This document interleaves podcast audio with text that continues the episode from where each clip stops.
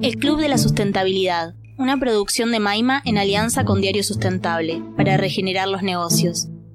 ¿Vendedor se nace o se hace? ¿Cuántas veces has desarrollado un negocio pero no has podido concretar las ventas? ¿Te has quedado paralizado ante la mirada de un posible comprador? Hoy entrevistamos a Jorge Bizama, experto en ventas. Jorge es ingeniero comercial, diplomado en Economía Social, Habilidades Directivas y Liderazgo. Miembro de la primera generación de multiplicadores B en Chile. Docente del programa de emprendimiento social latinoamericano organizado por Viva Idea e INCAE Business School.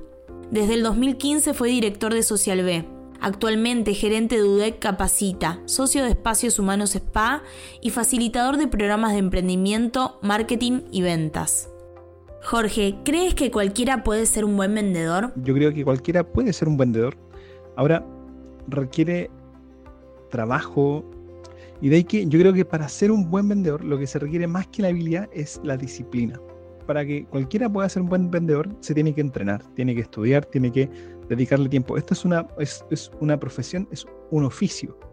Y un buen vendedor es una persona que se conecta con otras personas y que resuelve problemas.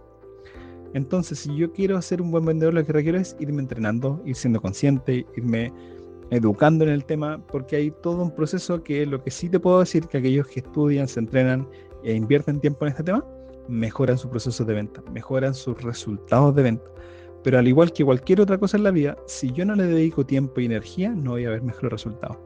Y para poder dedicarle tiempo y energía me tiene que gustar o tengo que ver la necesidad de vender. ¿ya? Y esos son dos factores fundamentales para poder ser un buen vendedor. ¿Cómo lidiar con la frustración de los no que recibe un vendedor? La, frustración de, los no eh, es uno de los temas más complicados de la venta ¿eh? y, acá es donde se ve si que la persona va a tener resistencia, va, a tener em, las ganas de seguir siendo vendedor o va a preferir dedicarse a otra cosa. Porque yo siempre coloco el ejemplo que, ser vendedor es, es, como salir a pedir noviazgo o pololeo y, y decir, oye, ¿quieres conozco, conozco una persona, le, le pido pololeo, le pido noviazgo y le digo, ¿quieres ser mi novia, mi novio?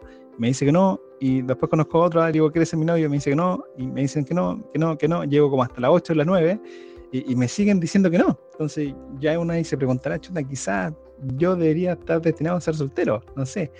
Pero resulta que, que en esa nueve en la décima te van a decir que sí. ¿Ya? Y, y así es la venta. De, cada 10, en promedio, de cada 10 personas a las que yo le ofrezco un producto o un servicio, 9 me van a decir que no. Eso es un vendedor promedio. Algunos dicen, no, mira, yo en verdad le, le ofrezco a 9 y le vendo a 10.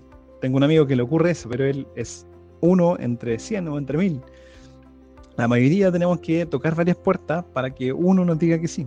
Entonces, ¿cómo lidiar con esta frustración? Es abrazándola. No es como que no es queriendo cambiar el número, es conociendo mi número. ¿Ya? Si es uno de 10, si son 9 de 10 son, son no, 8 de 10 son no, 20 de, de, de, cada 20 personas me dicen que no. Ahí es donde yo tengo que ir diciendo, ok, una vez que yo ya sé mi promedio, empiezo a ser consciente y digo, por cada no que aparezca, es estoy más cerca del sí. Y esa es la actitud al final que se tiene que, ir viendo. Entonces, la mejor forma de, lidiar con la frustración es abrazarlo no, hacerte adicto a que te digan que no, porque es como, bien, estoy más cerca de un sí. Y la segunda es proceso de mejora continua de cada ciertos periodos de tiempo, según el rubro de tu negocio, empieza chequeando de, bueno, cómo puedo mejorar el proceso de venta y voy chequeando si es que lo que propongo, lo que proponemos dentro del equipo, genera cambios positivos o no. Jorge, cuéntanos tu experiencia como vendedor algo que inspire a la audiencia. Y yo creo que desde pequeño estuve ligado a la venta sin ser consciente. Mi mamá emprendedora, tiene un taller de costura. Cuando partió, fabricaba ropa, uniforme escolar y cosas así. Y un día llegó una persona y le dice, mira, te quiero comprar 20 buzos. De 5 esta talla, 5 esta otra. Y mi mamá súper contento porque nunca le llegó un pedido tan grande así ya. El tipo le pidió descuento y él hizo un descuento, no sé, y llegó a ofrecerlo en 10 mil pesos, 10 dólares el, el buzo en ese entonces. Y después este tipo, Diego le pagó, se llevó y al rato después se entera que lo anda ofreciendo en Laja, donde ella también lo ofrecía, en 16, 17 mil pesos dólares la prenda, el, el, el buzo. Entonces fue como, a mi mamá fue como, chuta, este tipo llegó, no hizo nada más que venderlo y está ganando más que lo que imaginaba ella por producto. Entonces veía así como, no, es que como con frustración, pero le seguía vendiendo porque ella no podía vender tanto como él. Y, y, y de ahí eso fue algo que, que, recuerdo mucho ahora y tengo mucho presente porque coloco ese ejemplo de que mi mamá se sacaba la cresta trabajando y el otro también sacaba la cresta vendiendo, pero el esfuerzo eh, en términos de, de, mano de obra era mucho más el de producir que el de vender. Y el retorno, el beneficio, era más que el de vender que el de producir. Entonces, de ahí que la comercialización en la venta tiene un factor crítico. Para mí la venta es como que eh, si yo no vendo, no entra oxígeno en la empresa, no entra oxígeno en el emprendimiento. Y cuando ya empecé a ser consciente era porque recibíamos fondos estatales para el centro de emprendimiento que yo dirigía. Empezamos a apoyar emprendedores sociales y los emprendedores sociales se ganaban el fondo y después cerraban, fracasaban. Entonces, son tremendos proyectos que harían muy bien al mundo. Entonces, ¿por qué no venden? Y, ahí fue donde empecé a ser consciente como vendedor y fue como, chuta, en verdad, yo también dirijo un centro que si no salgo a vender, eh, esto no va a ir por ningún lado. Y, fue empezar a yo dedicarme a tener reuniones, a salir a conversar con potenciales clientes, a empezar a hacer negociaciones.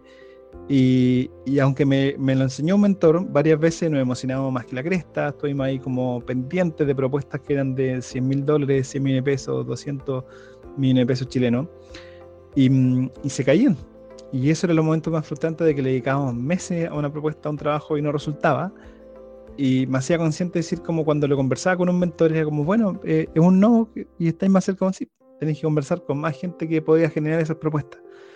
Y después de un tiempo fui enamorando los números, porque era un tema de, de, de no, no dedicarle tanta energía y tanta, tanto enganche a, a, un vínculo, sino que dar lo mejor de sí en ofrecer esa, esa propuesta de valor eh, y, yo creo que el, mejor, el, el, mejor aprendizaje que me ha dejado ser vendedor, en mi experiencia, es valorar mi tiempo, es valorar lo que ofrezco, porque ahí uno deja de mendigar, uno deja de tocar puertas y como, oye, por favor, oye, sino que, oye, te estoy ofreciendo un producto, te estoy ofreciendo un servicio que es de calidad, hecho con amor, hecho con calidad, con tiempo, con esfuerzo. Y eso es algo que ha ido mejorando también por, por, lo que yo cobro, por lo que ofrezco, mejorando la calidad de mis clientes. Y es uno de, los mejores aprendizajes que me ha dejado el ser vendedor.